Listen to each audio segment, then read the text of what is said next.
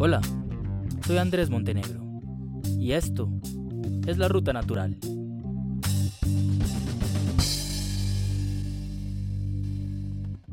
Si tuvieran que elegir entre que la pandemia por el nuevo coronavirus ha sido un anhelado y necesitado descanso para el medio ambiente o una venganza de la Pachamama contra los abusos que el hombre le ha hecho al planeta, ¿qué dirían? Algo interesante pasó cuando los gobiernos ordenaron cerrar aeropuertos, decretar cuarentenas y prohibir la movilidad. Al parecer, que no hubiera gran cantidad de humanos en las calles se tradujo en que pues el planeta siguiera existiendo. Durante los primeros meses de la pandemia fue común ver en redes sociales y en medios de comunicación impresionantes imágenes de ciudades no cubiertas por smog, animales en las calles o en el agua, como si fuera un milagro o un hecho fuera de lo común. En periodismo hay una frase muy trillada que dice, si un perro muerde a un hombre no es noticia, pero si un hombre muerde a un perro, eso sí que es noticia. Lo que quiere decir es justamente que lo que busca ser abordado por los medios es lo extraño o lo diferente. Bajo ese lente, lo raro y diferente es que haya cielos sin contaminación y animales andando por ahí y no una continua degradación ambiental que parece ser el perro mordiendo al hombre, lo de todos los días. Y fue necesaria una pandemia que confinara a las personas y le bajara el ritmo acelerado a la sociedad para que pensáramos en cómo nos relacionamos con el medio ambiente, similar a un programa infantil que le enseña a los niños a conocer la naturaleza a través de aventuras. Bienvenidos a la última entrega de la Ruta Natural, donde a lo largo de seis capítulos explicaremos cómo han hecho los medios de comunicación colombianos para contarnos la pandemia, o bueno, cómo lo han intentado. Justo de ese tema hablaremos hoy, de cómo el discurso sobre el medio ambiente ha fluctuado entre lo maravilloso que es el mundo natural y de cómo esa fantasía no duró mucho y ahora hablamos de ríos de tapabocas y de guantes. Antes de empezar,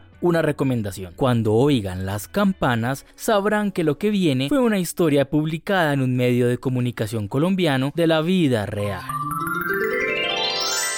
Y la cuarentena obligatoria le está permitiendo a la naturaleza volver a algunos espacios. Esta semana, de hecho, una tortuga morrocoy, una iguana y un guatín fueron recuperados en algunas zonas urbanas. Los ambientalistas aseguran que el planeta es el principal beneficiado de la pandemia.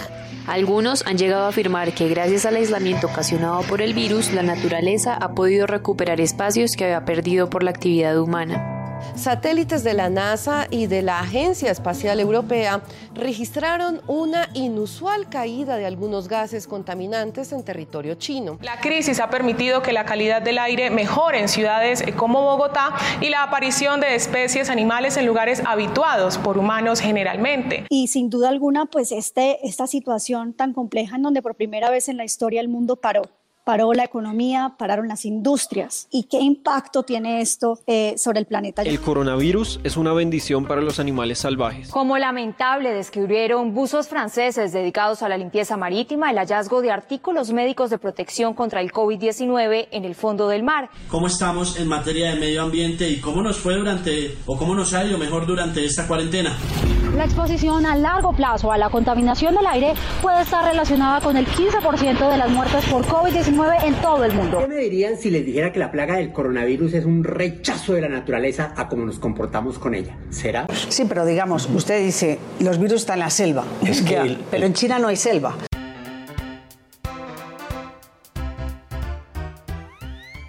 Hola corona amiguitos, bienvenidos al programa de hoy.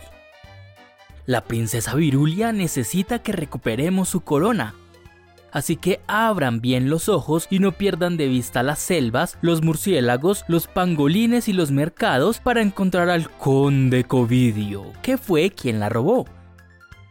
¿Están listos? Preparen sus mochilas especiales y adelanten la aventura pandémica de hoy.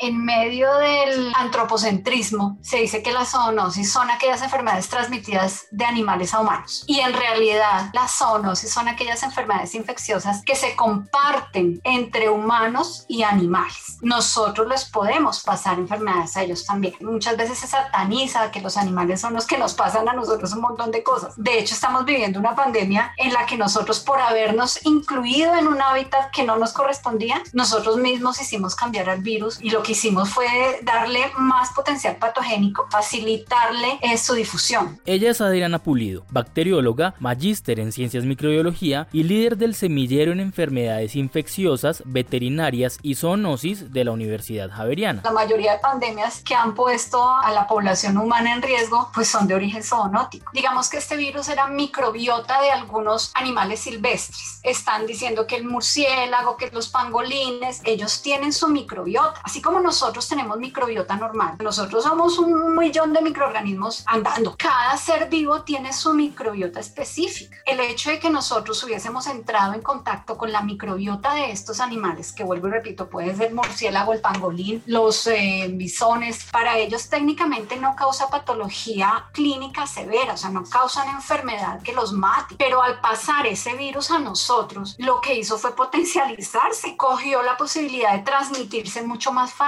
Parte de la discusión radica en que se le otorga a los animales que hospedan virus aterrorizantes y desconocidos para las personas la capacidad de estar ahí listos para de un zarpazo acabar con la humanidad. Eso sí, viene de animales feos como un murciélago, porque es impensable que sea un perrito. Las zoonosis vienen de esos animales raros, ¿o no? ¿Qué está afectando o qué favorece eso? Este afán de creer que el mundo es para el humano, es del humano. En ese afán nosotros nos hemos metido en hábitats que no nos corresponden. Hemos querido apropiarnos de recursos que no nos corresponden y menos si lo hacemos tan desaforadamente como es el proceder del ser humano, como dominar, como abarcar. Podemos incursionar en el ambiente selvático, pero cuidando, no destruyendo los bosques, haciendo comercio ilegal de fauna silvestre. ¿Qué otra cosa favorece la zoonosis? La pobreza, la inequidad e incluso situaciones políticas. Mientras estamos en campaña, ofrecemos agua potable a la población para que vote por mí. Y cuando ya gané, pues ya no les mando agua potable, sino que se sigan tomando el agua del charco que tienen allí. Digamos que son muchos factores los que tienen que ver con la zoonosis.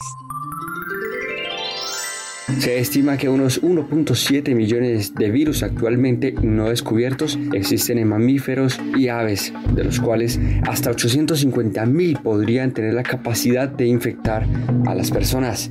Murió Barry, el primer perro en ser diagnosticado con coronavirus en Estados Unidos. Barry probablemente padecía de linfoma, un tipo de cáncer que explicaría los síntomas que sufrió antes de su fallecimiento. En los últimos días, por desinformación, se habría incrementado el abandono de mascotas. Ante esto, expertos recuerdan que perros y gatos no son portadores de COVID-19, según evidencia científica. Pero es que las zoonosis no solamente salen en Asia. En nuestra misma casa, ¿cuántos propietarios de mascotas hay que no son responsables con su mascota? Sacamos a nuestro bebé adorado, que es el perrito, a que haga sus necesidades al parque, pero a mí qué me importa dejar la materia fecal ahí. Eso favorece la transmisión de patologías, de infecciones. Hay un síndrome que se llama síndrome de larva migrante y resulta que eso se transmite de el perrito hacia el humano por malos hábitos higiénicos y obviamente porque el perro no se ha desparasitado. Esas larvas de ese gusano, que es un nemátodo, pueden ir al cerebro, pueden recorrer por debajo de mi piel o de la piel del bebé, del paciente pediátrico, que digamos son los más susceptibles. Es una zoonosis. No tuviste que salir de la casa, ponerte en contacto y en riesgo con otros animales y con otro ambiente. Estás en la casa. Yo la verdad no estoy como de acuerdo con que se le dé un origen tan personalizado a las patologías, porque démonos cuenta, siempre vamos a tener contacto eh, con los animales y obviamente con el medio ambiente. Ahorita la conciencia desde la ciencia está en el concepto de One Health. Tenemos que velar por una sola salud, la salud humana, la salud animal y la salud ambiental. Somos uno solo viviendo en un planeta. Como las personas veían desde sus casas que el mundo se estaba empezando a recuperar, que pasar un par de semanas encerrados era una cura mágica para la pandemia, eh, bueno, de eso ya hablamos en otro episodio, el volver a salir a la calle o a la playa o a los parques o a las selvas era la oportunidad para descubrir un nuevo e insospechado planeta. Al comienzo de la pandemia, pues claro, uno veía todos los reportajes de fauna silvestre saliendo, dejándose ver, bajó los niveles de contaminación, la contaminación de agua y dijimos, bueno, tomamos conciencia, mira, ve, el ser humano por fin pensó, ¿qué pasó cuando ya nos desesperamos de estar encerrados? Otra vez de paseo a la playa, otra vez de paseo a los ríos, pero salimos a lo mismo, a dejar residuos, a hacer quemas, plásticos tirados, la gente no está descartando bien los tapabocas, no le quita las correitas, no los desbarata en pedacitos, sino que los botan completos. Entonces mucha fauna acuática se está enredando en las orejitas del tapabocas. ¿Qué? No aprendimos.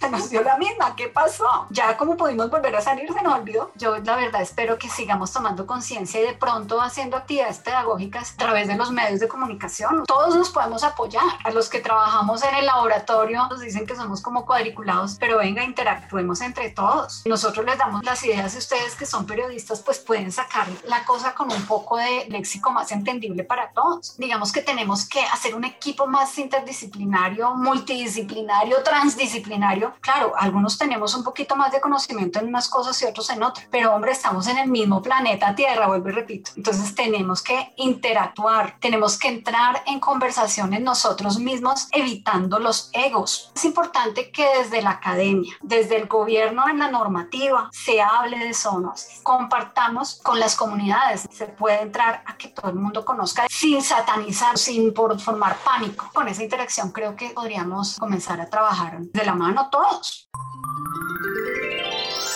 Los animales han sido los principales afectados porque albergan una serie de virus que podrían infectar a los humanos. Primero culparon a los murciélagos y cientos de ellos fueron sacrificados. Luego al pangolín y ahora un grupo de bisones, un mamífero carnívoro, va a ser sacrificado en Dinamarca. Bienvenidos de vuelta, corona amigos. En nuestra búsqueda de la corona hemos llegado a la selva de los horrores, donde nos esperan los secuaces de Covidio, listos para atacar. Recuerden no usar motosierras o bulldozer para deshacerse de los árboles y ríos, ni invadir de forma innecesaria e irresponsable los ambientes naturales, o les dejaremos el camino libre para que nos encuentren. ¿Qué? ¿El conde Covidio? ¿Dónde? ¿Atrás de mí?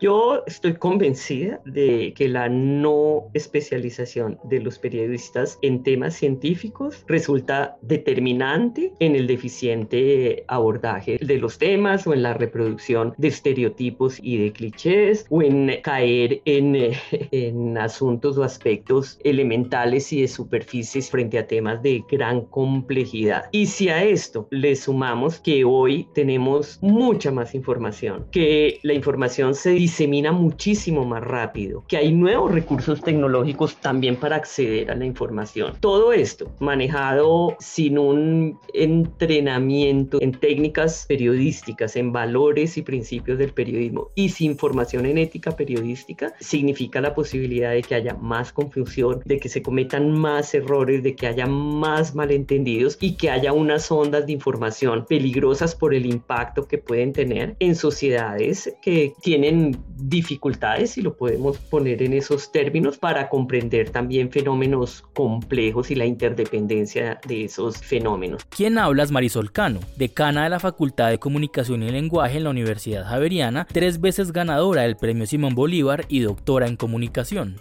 A mí me gusta plantear para el periodismo científico, pero también para otros periodismos especializados o para otros sectores de información de la sociedad, que quizá los ciudadanos, los políticos, los empresarios, los industriales, los economistas, los influencers, tendrían mucho que aprender de los periodistas que hacen bien su trabajo cuando tienen todos estos nuevos actores del ecosistema informativo y de la conversación que se da hoy en la esfera digital. Y quizá tendríamos unos escenarios de información y de interacciones informativas mucho mejores y más responsables. Por otro lado, yo creo que este mundo complejo e interdependiente que la pandemia creo que nos ha revelado con mayor profundidad e inquietud, nos está haciendo un llamado importante a los medios y a los periodistas porque es preciso incorporar a esa labor periodística más complejidad, más interdisciplinariedad, más especialización, más innovación, más colaboración, más conocimiento y sin duda más cuidado y más rigor. Y hablando de rigor, aparecieron teorías de conspiración, poco o nada aportaban a entender el escenario. Existen por lo menos seis teorías. Un hombre de la tercera edad que sufría de Alzheimer se comió en uno de sus mercados un pandolín el virus de manera intencional salió de ese laboratorio y fue mutando hasta llegar a humanos que lo habrían hecho los chinos para controlar la población mayor. Por lo menos dos oficiales de los Estados Unidos habrían viajado a Wuhan portando el virus, obviamente no en sus cuerpos, sino de alguna otra manera. Esas torres de esa conectividad 5G estarían debilitando el sistema inmunológico para poder después vacunarlos en contra de su voluntad. Recorridos de químicos que dejarían los aviones. Esa estela llevaba coronavirus. Bill Gates habría creado de manera intencional el coronavirus para poder él después vender la vacuna al mundo. Yo creo que esta situación también nos muestra, y esto lo asocio con asuntos de ética periodística general, con una tendencia a su vez en la que observamos cómo se van distorsionando los principios periodísticos en la toma de decisiones, que hay una pérdida creciente de empleos de periodistas formados para desempeñar esta labor compleja e importante y eso tiene a su vez un impacto en el tipo de periodismo que logra una mayor penetración. Pienso también en que producir información especializada, contextualizada, bien documentada, contrastada, con ética y transparencia, con análisis razonado, con relatos en profundidad, ricos también en la dimensión estética y narrativa, solo lo pueden hacer profesionales, pero también hay dificultad para hacerlo hoy por la propia realidad que están pasando los medios. Temas de periodismo científico resulta doblemente determinante. O cuando tú no tienes unas redacciones sólidas muy fuertes, pues es más fácil reproducir, ah, qué lindo lo que pasó en los canales de Venecia. Y bueno, de ahí llenamos y decimos cómo la pandemia está pues también produciendo un renacer en teoría de la naturaleza la irrupción de las redes nos han demostrado que temas ambientales o temas de salud tienen una carga emocional importante que atrae al público y que se tiende a compartir. Me toca a mí, se lo comparto a otros sin tomar distancia y esperar un momento porque un ciudadano común no se pone a verificar información y tiene mucho más acceso a las redes, los grupos de WhatsApp que a comprar un periódico. Esa dinámica digital está incidiendo en las agendas. Tenemos un déficit importante en alfabetización mediática y digital y creo que en eso también radica parte del problema. Ir más allá del titular vendedor sobre medio ambiente y adentrarse en la selva de los conflictos ambientales es un ejercicio peligroso que requiere no solo rigor sino valor. Ir detrás de quiénes son los grandes contaminadores y destructores del medio ambiente en el país no se puede hacer de forma tan cómoda como registrar si volvieron los delfines a la bahía o si por un día el smog no reinó. Cuando uno va a trabajar grandes problemas problemáticas socioambientales. Estas están ligadas a actores de poder. De los casi 3.000 conflictos ambientales que hay en el mundo, más de 150 están en Colombia y todos esos podrían ser objeto de investigación periodística y esto tiene que ver con temas de violencia, con temas de poderes en territorios vulnerables y de gran biodiversidad. Tú te metes a investigar eso, te pones en riesgo y hay que prepararse porque hay que informar sobre esto. Cuando yo investigué las grandes presiones al ejercicio del periodismo, es impresionante cómo se ve el crecimiento de agresiones a la prensa cuando los periodistas están trabajando temas directamente relacionados con asuntos ambientales. Los principios de un periodismo independiente y honesto y que contrasta y que pregunte y que es incómodo implica riesgos, pero no debería dejarse de hacer ni utilizar malas prácticas o faltarle a la ética para sobrevivir. Precisamente hay que tomar distancia, ser críticos, ser creativos. No es fácil, es muy exigente pero es tremendamente importante para la sociedad. A primera vista se podría pensar que este confinamiento colectivo que vivimos representa una pausa en los procesos depredadores del medio ambiente, pero quienes le miden el pulso a este problema dicen que no es así. La deforestación creció con respecto al año pasado.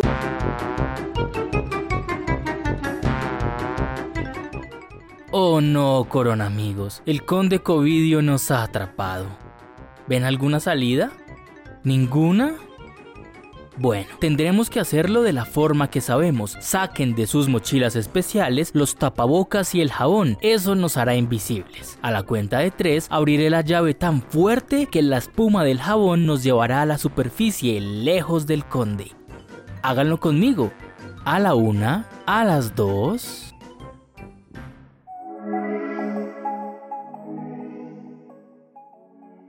Definitivamente la pandemia fue un campanazo de alerta sobre la relación de los seres humanos con sus entornos naturales. Se empezó a relacionar el origen del virus con la relación de transformación de ecosistemas en Asia. Pero también durante el transcurso de las cuarentenas se empezaron a notar otras relaciones entre la pandemia y el medio ambiente. Necesitamos acceso a agua para salir de una crisis en salud y se hizo notorio que en muchos lugares no hay acceso, no hay potabilidad para responder a crisis como estas, necesariamente tenemos que hablar de una base ecológica que nos permita tener unos servicios o unos beneficios de la naturaleza que haga que nuestra vida pueda, digamos, responder. Esa es otra arista. Pero hay una que a mí me parece más interesante y es que en sí misma la pandemia, al igual que problemáticas ambientales o lo que denominamos el cambio ambiental global, tienen unos orígenes o unas causas estructurales similares y tienen también unos efectos que se empiezan a entrecruzar. Quien habla es Laura Betancourt, periodista especializada en medio ambiente, magíster en estudios ambientales y ciencias de la sostenibilidad y parte de The Nature Conservancy.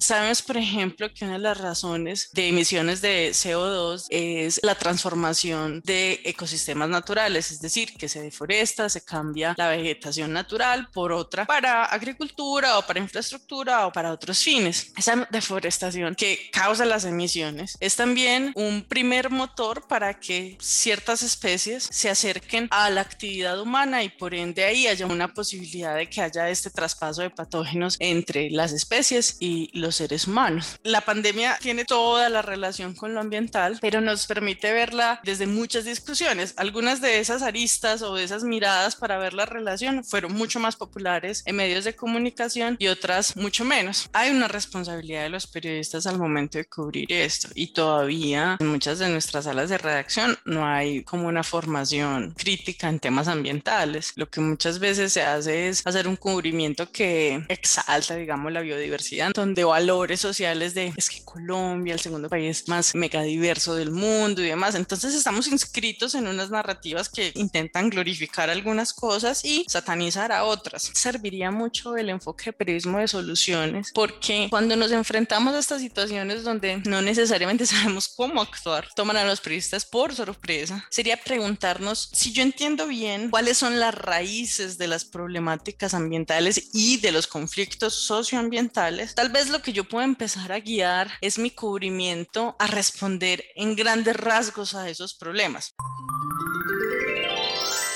Si creíamos que la COVID-19 iba a ser nuestra última pandemia, podríamos estar totalmente equivocados, pues las pandemias se registrarán con más frecuencia, se propagarán de manera más acelerada y harán más daño a la economía mundial e incluso terminarán con la vida de más personas que la COVID-19. Dicen de todas formas que va a haber pandemias que van a matar a 33 millones de personas. A mí me parece eso exagerado, primero que todo porque no hay 33 millones de individuos susceptibles a un solo agente. ¿Cómo los ecosistemas, la bahía de Cartagena, la bahía de Santa Marta, empieza a verse unas aguas cristalinas, azules, maravillosas. Nos llega la foto del delfín en la bahía de Cartagena y claro, llama la atención, diría uno, es noticioso, hace tiempos no viene. Nadie lo pasaría, cualquier editor te obligaría a publicar, pero si hay una conciencia sobre la estructura de por qué está ocurriendo la pérdida de biodiversidad en Colombia, es una oportunidad para empezar a cubrirlo con esos ojos. Es un poco yo siento que como tenemos que ser responsables con lo que escribimos, es antes de sentarnos a cubrir, decir qué es lo que de fondo este problema necesita ser resuelto, necesita ser conversado. Tenemos el delfín, pero detrás de esta situación hay dos, tres cosas que mi lector o mi audiencia tiene que llevarse. Si nos alejamos un poco del cubrimiento del hoy y le damos tres pasos atrás a pensar de este problema, qué es lo más necesario, yo creo que ahí encontramos como estrategias preventivas para no caer solo en la imagen de el increíble delfín que está en la bahía, como acercarse de una manera menos espectacularizante. Hay muchos hechos de tendencias de redes sociales que nos va a tocar seguir cubriendo y que muchas salas de redacción van a seguir obligando a los periodistas a escribir notas de ese sentido, porque creemos que en esa dictadura de la, del clic y de la digitalización, pues ese es el camino a seguir. Pero si tal vez usamos esa perspectiva o si tal vez utilizamos como pretexto esas noticias virales para contar otros temas que son más del fondo y de la necesidad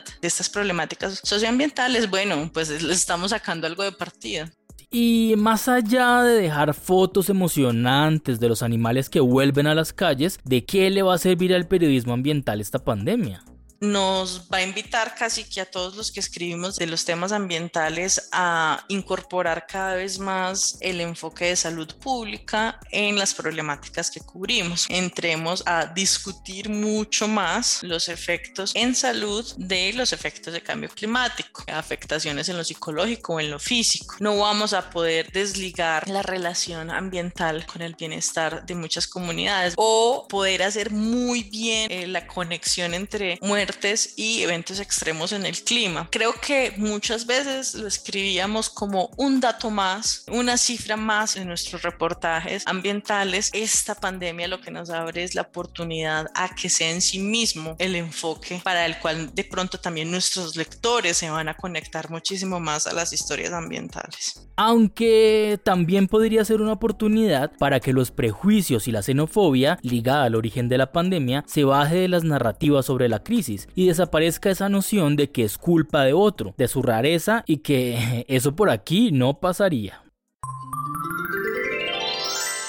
Colombia no ha sido ajena a la alerta por el coronavirus, una nueva enfermedad que ya deja 17 muertos en Asia. En las últimas horas, un ciudadano chino que llegó hoy a Bogotá en un vuelo procedente de Turquía fue llevado a una clínica para analizar si los síntomas que presentaba eran causados por este virus. Si viene una mercancía de China a nuestro país, si uno pide un, no sé, una, hace una compra por internet a China, ¿eso reviste algún tipo de riesgo? Para nada, ojo con eso. Un poco acento español para ver si nos temen más a los españoles, a los chinos esto es chino. Sí. Y la gente no está diciendo, ¡oh, Dios mío! Aquí esto es un foco de coronavirus. Hay gente que le ha dejado de invitar a usted porque es china, que le da susto juntarse con usted porque dice, uy, no, está viene de Wuhan, lo menos. Lo logramos, coronamiguitos. Nos libramos del malévolo conde Covidio y recuperamos la corona. ¿Por qué camino deberíamos seguir ahora? ¿Seguros? De acuerdo, entonces zarpemos a recorrer los polos. Solo espero que el calor no haga subir mucho la marea. Nah, ¿qué podría pasar si todo se calienta un par de grados? Ni que en los glaciares durmieran otros condes como Covidio. Hasta la próxima. Pero no podemos culpar a los medios de comunicación porque sus notas que tratan sobre el medio ambiente muestren la exuberancia y belleza de nuestros paisajes. El reto para el periodismo sobre medio ambiente ahora es cómo desligarse de esa mirada inquisidora de lo que comen los otros y lo mal que está. Así como en otras partes del mundo les pareciera impensable llevarse a la boca cosas como las hormigas culonas, los chigüiros, el mojojoy o dar carne de caballo o burro en los colegios. No se puede olvidar que Colombia Colombia tiene unas 524 especies de mamíferos registradas y de esas más de 200 son murciélagos, algo así como el 40%. Así que estar cerca de ellos e invadir sus territorios no es algo reservado para las delicias de una sopa de murciélago. Podría estar mucho más cerca de lo pensado. Otro reto mayúsculo es cómo dejar de hablar sobre el cuidado del medio ambiente porque es bonito o que hay que salvar a las especies siempre y cuando tengan ojos grandes y sean carismáticos porque quién sabe salvaría un murciélago si no hace mucho por nosotros? Bueno, explicar por qué eso es mentira daría para otra temporada de este podcast. Existen otros retos más tangibles, como cuestionarse cómo va a ser la reactivación económica, sus impactos ambientales, qué tan verdes han sido los subsidios, por ejemplo los otorgados a aerolíneas o a la ganadería extensiva. Analizar si esos indicios de 2020 de reducción de emisiones por las cuarentenas dan luces de iniciativas de muy corto plazo para las metas del de París y que no dependan de la voluntad de años y años de los gobiernos de turno. Y definitivamente seguir detrás de quienes, por sus intereses privados, poco les importa seguir contaminando, deforestando o expandiendo su frontera agrícola o ganadera. Y al final, pues, ¿qué podría pasar? ¿O no? Otro punto es si se contará de aquí en adelante la pandemia como algo exógeno, es decir, que por causas ajenas a las personas, un misterioso murciélago atacó a la civilización humana o como algo endógeno. Y realmente ponerle el ojo a cómo las múltiples acciones de todos terminan creando el ambiente ideal para pandemias o crisis ambientales peores. El periodismo científico de salud, medio ambiente y tecnología tiene diversas aristas que se pueden analizar para hacer un mejor trabajo. Tender puentes entre las personas y la ciencia no es solo usar metáforas o titulares espectaculares, es realmente involucrarlas en el proceso para dejar de resumirlo todo en resultados de investigación. Gracias por llegar hasta aquí y espero que nos oigamos en una próxima temporada.